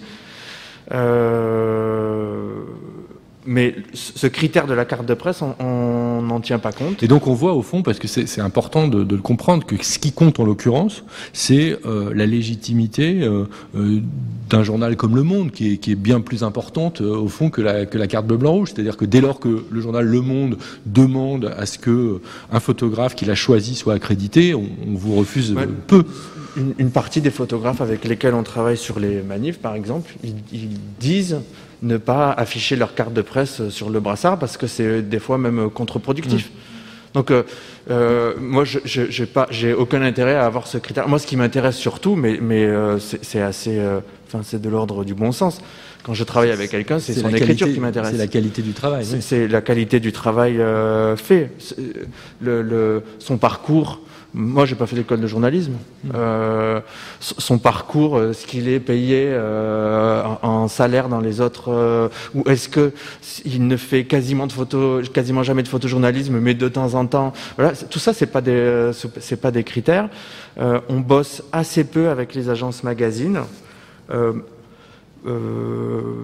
notre, nos principales relations avec les agences, ce sont les agences filaires parce qu'elles fournissent un service sans lequel on ne pourrait pas alimenter un site d'information euh, comme le nôtre. Euh, c'est-à-dire, euh, en gros, il se passe quelque chose dans le monde et 20 minutes après, la possibilité d'avoir des images et de pouvoir raconter ce qui se passe, en tout cas en temps 1, euh, un peu comme des dépêches. C'est impossible de le faire sans AFP, C'est ce qui se passe pour les dépêches, de toute façon, c'est pas les dépêches. Donc on est, nous sommes de très gros utilisateurs de, de, ces agences. Je dis très gros en termes de quantité. Mmh. Euh, on s'efforce euh, autant que possible. quand on cherche à, aller plus loin sur un sujet, à basculer sur de la production avec des photographes. Et là, euh, bah, c'est le métier pour le coup euh, de rédacteur photo dans un journal, c'est son carnet d'adresse, les gens qu'on a rencontrés, les festivals, les, les, gens que vous connaissez qui connaissent quelqu'un qui a déjà travaillé sur le sujet ou qui est là-bas en ce moment. C'est un peu, euh, c'est, euh, il y, a plein de choses qui font qu'on peut contacter quelqu'un pour pour pour travailler avec lui. pour revenir sur ce qu'on disait tout à l'heure, c'est cette liberté qu'on a là elle est payée par le fait que euh, je ne pourrais pas, euh, euh, sur tous ces sujets, envoyer quelqu'un de Paris aussi rapidement et facilement. Et, euh, et, euh, et, du coup, ça, ça, passe par le fait qu'effectivement, il n'y a pas de photographe salarié. Mais, mais si demain, il se passe quelque chose, euh, peu importe, à, à, Mexico, je peux appeler quelqu'un et travailler avec lui. De la même manière que s'il se passe quelque chose dans deux heures à Poitiers, je peux appeler quelqu'un à Poitiers et travailler avec lui. On essaye on n'est pas la rédaction la plus réactive euh, là-dessus, il faut bien le reconnaître. On essaye de, de rencontrer un maximum de gens euh, qui nous contactent. Après, euh, bon voilà, les journées euh, sont ce qu'elles sont et c'est pas toujours, euh, c'est pas toujours évident, mais on, on essaye autant qu'on peut d'aller dans les festivals, de rencontrer les gens, de faire venir les gens à la rédaction. Moi, je suis toujours quand même beaucoup plus à l'aise quand j'ai rencontré quelqu'un, qu'on a échangé. ça permet aussi de, de savoir comment il est, de lui aussi comprendre comment on est et, et ensuite, sur le gros de ce qu'on fait, euh, on essaye d'avoir un groupe de photographes qu'on fidélise. Pour, euh, pour une raison assez simple, c'est euh, c'est un échange de bons procédés, c'est-à-dire on s'engage verbalement hein, à faire appel essentiellement à eux, en échange de quoi ils, sont, ils se rendent aussi disponibles pour nous. On a essayé euh, il y a quelque temps de voir s'il n'y avait pas la possibilité d'aller un peu plus loin, c'est-à-dire de s'engager auprès des gens, euh, comme le font les Américains, sur, des, sur un nombre de jours minimum de travail par an. Et la, direction juridique chez nous se casse les dents depuis un an et demi pour trouver. Ce qui existe pour les journalistes euh, pigistes écrits. Hein, il y, a, y, a, parfois des, des, contrats de ce type, enfin, ou des engagements plus ou moins formalisé de ce type avec Alors c'est plutôt moins formalisé que plus. Hein. Euh, et, du coup, c'est pas vraiment plus formalisé que nous le fait non, mais de s'engager à travailler régulièrement fait, avec le où il y a un souci, euh, le contrat de travail de fait, il, il existe, oui, oui. il est reconnu. Mais je pense qu'une bonne partie des photographes avec lesquels on travaille régulièrement, euh, s'ils le décidaient demain, ils pourraient très bien faire requalifier leur pige en CDI au journal. Oui, vu, le, vu le, la régularité avec laquelle on travaille avec eux. J'ai une euh, question parce que au fond la, photo dans un journal comme Le Monde, c'est pas que le photojournalisme. Euh, il y a des images qui ne sont pas produites par euh, des, par des journalistes. Il y a des images qui sont produites par, par des artistes. Il y a des images qu'elles relèvent de la commande ou qu'elles relèvent d'ailleurs du choix iconographique d'images préexistantes, d'images qui viennent j'ai pas mal participé de ça dans d'autres journaux euh, euh, parce que je trouve que c'est intéressant de, de, euh, de, donner à voir le travail d'artistes contemporains au regard d'une production journalistique, par exemple. ce sont des choses qui se sont pas mal développées ces, ces dernières années et qui contribuent à, à brouiller. Je sais bien qu'on dans le monde de la photographie, il y a un peu deux univers et que et que c'est pas tout à fait les mêmes familles, mais tous ces mécanismes ont, contribué ces dernières années à brouiller un peu cette frontière. Je ne sais pas comment vous, vous l'apercevez euh, euh entre bah. photoplasticienne et photojournalisme. Moi, il me semble que euh, le, enfin, tout est possible. Le plus important, c'est euh, de dire ce qu'on montre, de pas de pas laisser passer une image pour ce qu'elle n'est pas. Mm. Il y a quelque chose de formidable dans un journal ou sur un site web qui se trouve juste à côté de la photo, c'est la légende. Ça permet de donner euh, des informations et d'expliquer, y compris sur la source. Hein. Euh, il, nous arrive de publier des images de sources qu'on ne cautionne pas journalistiquement, hmm. mais qui sont les seules sources qui permettent de montrer des situations. Des documents eh ben, on, utilise la légende pour expliquer que ce qu'on montre, euh, euh, c'est c'est du parti pris, quoi. C'est les images euh, qui sont fournies par le gouvernement syrien sur tel truc, ou c'est les images qui sont voilà fournies par le gouvernement turc sur tel autre, ou les images qui sont fournies par le service de presse de Total en Birmanie parce que c'est les seuls à avoir des images de leur installation. voilà, ça nous empêche pas de dire la réalité des faits dans le papier à côté, mais mais de la même manière, quand on fait travailler quelqu'un qui n'a qui n'a pas comme intention de, euh, donner la réalité à voir à nos lecteurs, il suffit euh, de le dire. Moi, j'ai pas de je pense que ce qui est important, c'est que le lecteur, à chaque moment, il sache où il est et ce qu'on lui montre. Donc il peut y avoir des images de fiction. Après, euh, le, débat, euh, est-ce que c'est euh, un journaliste, pas un journaliste, un journaliste citoyen Est-ce que voilà, c'est bon, oui, on peut débattre de ça pendant des heures parce que je suis sûr que ça peut en tous les cas, passionné. Si, on compare, mais, ce qu'il faut, c'est dire ce qu'on montre. Mais si on compare à l'écrit, je dirais que ça, ça donne le sentiment d'un monde plus ouvert.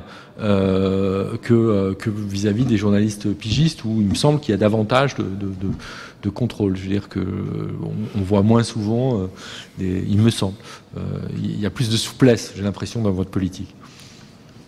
Oui? simplement peut-être pour rajouter aussi, enfin en tout cas nous à la meute on a une, on a un avis, on va dire assez tranché quand même sur la question de justement de cet univers entre la photo plutôt artistique et le photojournalisme. Euh, c'est quelque chose qu'on développe dans notre manifeste, euh, le plaidoyer pour une photographie sociale, où euh, globalement, en fait, ce qui qualifie quand même le, le photojournalisme, c'est que c'est pas juste là pour de l'illustration.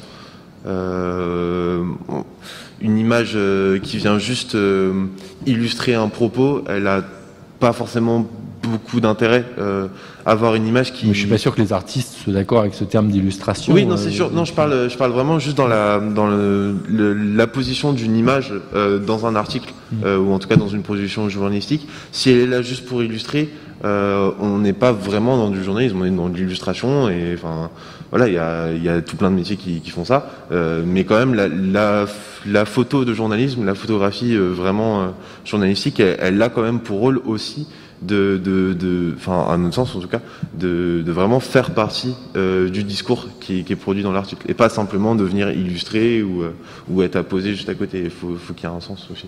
Et je pense que c'est ce qui peut faire la différence avec justement du contenu plus artistique entre guillemets.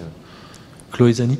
Peut-être, pardon, juste pour ajouter à, ce que tu, tu, dis, je pense que c'est aussi peut-être important de peut-être mutualiser nos, nos enfin, au-delà de, de, de, faire des différenciations entre photographie, photographie d'auteur, etc pense qu'il y a une vraie nécessité aujourd'hui de, de, voilà, de, de, de, comprendre aussi les, les métiers respectifs et, euh, et pour juste revenir tout à l'heure à la, à la question, c'est vrai qu'il y a tellement de choses qu'il faut voir. On parlait de, de, de, du prix de la pige, il faudrait, enfin, il y a tellement de, de, sujets à évoquer. Je pense au délai de paiement aussi, de toutes les questions de syndication. Euh, tout ça, en fait, voilà. C'est, je pense qu'il y a un fonds de dotation qui a été, euh, qui a été proposé et énoncé hier. Euh, mais j'aurais tendance à dire que, c'est que le début et qu'il y a une importance de, de, voilà, de connaître, connaître le métier. Juste pour rebondir, euh, juste pour, pour, poursuivre aussi sur euh, le contexte dans lequel on évolue, euh, il y a aussi l'importance, euh, je crois, enfin, qui participe de l'ubérisation du métier de, de, la plateforme Pix Palace, qui est donc une plateforme euh, euh, payante, enfin, on y accède en, payant une somme non négligeable d'ailleurs, et sur laquelle en fait les photojournalistes peuvent venir présenter leurs images et sur laquelle plusieurs rédactions peuvent venir ensuite se servir et rémunérer euh, le la journaliste en question. Euh, nous, à la Meute, on a fait le choix de, de, de ne pas, euh, de ne pas euh, passer par cette plateforme-là, mais euh, je pense qu'elle participe grandement de l'atomisation euh, du, du, métier et aussi de, du sentiment de, de dépossession aussi de, de son travail, puisqu'une fois que les rédactions s'emparent des photographies, elles peuvent ensuite venir, justement, comme tout à l'heure tu le disais, Yanis, illustrer euh, un, un, propos, un article, euh, ou euh, se retrouver d'ailleurs dans les pages d'un magazine que, que, que, peut, avec lequel on peut avoir des divergences politiques. Et, euh, et, sur le thème de la dépossession et de la souffrance au travail et, et de la santé aussi des, photojournalistes, il y, a beaucoup, il, y a, des rapports qui ont été produits, notamment par la SCAM, et qui sont, euh, qui sont aussi assez alarmants euh, sur, sur l'état de la profession. Je pense que Là-dessus, on, verrait euh, des choses communes à, tous les auteurs et puis des choses euh, peut-être plus spécifiques euh, de, du fait de la manière dont le métier a été bousculé par tout ce dont on a parlé depuis le, le début. Il euh, y a d'autres questions? Oui, alors juste une petite précision, parce que là, euh, euh, par rapport au, au, fil, on a pas mal de remarques. Donc la CCIJP, qui est la commission de la carte d'identité des journalistes professionnels, euh, donne la carte à des, euh, sur des, des, des, conditions légales hein, et non pas euh, esthétiques. Ah oui, voilà, et que, et que euh, y a quand même des, des, des, lois comme les lois Cressard qui, euh, qui bon, qui, je sais pas comment dire, qui, qui, qui pardon, qui réglemente, pardon. Effectivement, tout ça. Non, on a une question intéressante. Euh, Pourriez-vous nous parler plus sur la nouvelle tendance des vidéos enquêtes avec modélisation 3D pour justement avoir une preuve par l'image? Par exemple, Le Monde l'a fait récemment. Euh, alors moi je suis pas responsable de la de la vidéo donc je peux pas euh, je peux pas parler euh, je peux pas parler à leur place je sais pas ce que sous-entend la question. Moi, je pense que c'est, je pense que c'est bien de le faire. Euh, je, je, je, pense que tout ce qui contribue à montrer que ce qui se passe, en tout cas, parce que là, j'imagine que il s'agit des, la vidéo qui a été faite euh, au sujet du photographe qui a été agressé euh, place de la Bastille. je pense que tout ce qui contribue à, faire circuler le plus largement possible l'information sur, sur, euh, sur cette histoire-là, mais comme sur toutes les autres, euh, je sais pour euh, euh travailler à côté d'eux que ça a été un long travail euh, pour d'abord récupérer la matière et puis ensuite recouper, essayer de faire quelque chose de à la fois compréhensible et, très clair. Moi, je trouve que ça va dans le, bon sens. Je ne suis pas certain, mais je ne veux pas parler pour eux qu'ils aient euh, euh, l'intention de systématiser, mais en tout cas de, faire ce, travail régulièrement me paraît, euh, en tout cas, tant qu'on est dans cette situation euh, qu'on a décrite précédemment. D'ailleurs, c'est des initiatives. Ça me paraît euh, essentiel. Je serais pour le coup, si on doit comparer avec la photo, je serais, je serais, incapable de le faire de manière aussi efficace avec de la photographie, que ça soit en ligne ou, euh, ou, euh, ou dans le journal encore plus. D'ailleurs, on, s'aperçoit que ce type d'initiative peut provenir euh, à la fois de, journalistes, mais aussi de juristes, d'artistes. Je pense au travail de Forensic euh, Architecture, euh, qui, est absolument remarquable mm. de ce point de vue. C'est fin. C'est efficace. En, quelques minutes, vous comprenez ce qui s'est passé. Vous faites votre jugement. Mais, mais je, pense que c'est en tout cas le, le bon médias pour, euh, pour le faire. En photo, on aurait, ça aurait été d'une lourdeur, euh, je pense qu'on aurait perdu la moitié des lecteurs.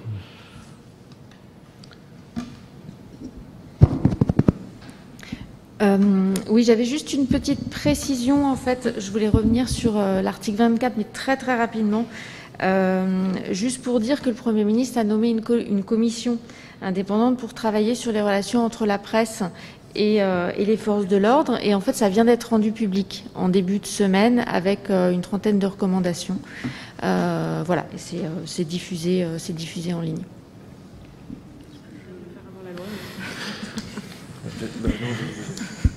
Oui, vous vouliez réagir Oui, je voulais juste rebondir, mais peut-être qu'on va s'éloigner du coup du photojournalisme, parce que je suis en train de travailler justement sur des enquêtes de, recontextualisation 3D, remodélisation, etc. Euh, et, je pense qu'on en, discutait d'ailleurs hier euh, avec mes confrères. Euh, je pense qu'il y a effectivement une visée pédagogique, ça permet aussi d'éclairer certaines choses, de pouvoir aussi déplacer les points de vue. mais en fait, la preuve par l'image, justement, pour moi, la 3D, le monde, c'est c'est qu'une image en soi, elle, n'est pas une preuve. En fait, il y a besoin de la recontextualiser, etc., et de, et de pouvoir aussi multiplier les points de vue. Euh, en revanche, euh, comme l'a fait Forensic Architecture, notamment dans l'affaire de Marc Dugan, euh, leur, travail et le, temps qu'ils ont passé à traiter les images a permis aussi de, de combler des lacunes judiciaires, des lacunes d'enquête et, euh, et, de, donner une autre issue judiciaire à cette affaire-là. Donc euh, il y a aussi, quelque chose qui se joue ici. Bien. Bah, peut-être on, peut, peut-être vous pouvez, Chloé euh, conclure d'une certaine façon euh, sur ces questions de pédagogie, parce que euh, c'est à ça que nous invitent aussi euh, ces nouveaux dispositifs, c'est-à-dire que la preuve par l'image, oui, enfin, encore faut-il savoir ce à quoi on a affaire, et donc ça, ça s'apprend. et il y a un travail considérable à faire en matière d'éducation à l'image. Oui. Bah, J'invite, oui, toutes les personnes soucieuses et désireuses de, de d'apprendre, de, de, se rapprocher de structures existantes, la meute. Enfin, il y a, y a, des agences. Vous, vous, parliez de petites agences tout à l'heure. Je pense que c'était pour les opposer à l'AFP et Reuters. Hein. Mais euh, mais je pense vraiment que que dans ces, on va peut-être les appeler petites, mais aux agences tout court, il y a il y a, y a un vrai souci de défense. Euh, euh, de, des, des, auteurs, euh, des, du métier, mais pas que en fait. Et c'est ça qui est bien, c'est que y a, on ne se cloisonne pas non plus euh, au métier, on s'ouvre parce que je pense qu'il y a avec des, les, des designers, des, enfin il y a, y, a y a vraiment en fait, on partage énormément avec d'autres corps de métier, le, le, le, secteur culturel en général, se rapprocher de juristes, se rapprocher aussi de, de voilà du, du, du de, des éditeurs. Et puis je pense que euh, avoir cette table ronde ici, euh, c'est très important, mais je pense que c'est aussi euh, peut-être important en dehors de, de, de, lieux comme ça, de, pouvoir aussi se échanger et, discuter. Bien, alors je, je terminerai juste en, disant que cette éducation, à mon avis, on en, a eu quelques échos aujourd'hui, elle, doit aussi prendre en compte euh, non pas seulement la manière dont on produit les images, mais la manière dont on les édite et dont on fait ses choix à l'intérieur des, rédactions, parce que trop souvent le public a l'impression d'une de rédaction assez uniforme, alors même qu'il s'agit de collectifs traversés par des par des conflits, par par au bon sens du terme, hein, et par des discussions parfois parfois vives, et y compris dans ces agences. Je terminerai juste là-dessus. Euh, Antoine D'Agata m'a raconté il y a peu de temps hein, le, les débats très vifs qu'ils ont eu à propos de la manière de traiter la pandémie de Covid et le choix qu'il a fait lui, euh, alors qu'il n'était pas prévu qu'il reste à Paris, de rester là et de le faire, ce qui l'a conduit à démissionner d'ailleurs de, Magnum France euh, suite à, ce choix. Donc même une agence aussi ancienne, aussi réputée, etc., est, est, vivante au point d'accueillir ces, ces, voilà. Donc ça, je pense qu'il faut aussi que le public ait toujours conscience que derrière le choix d'une photo, c'est pas un journal qui marche comme un seul homme dans lequel tout le monde est d'accord et qui veut porter un discours. C'est le résultat de. de, de collectif. Je pense c'est absolument collectif. collective et que qu'aujourd'hui même la jeune génération met, met à l'honneur. Merci, merci à tous et à toutes. Merci.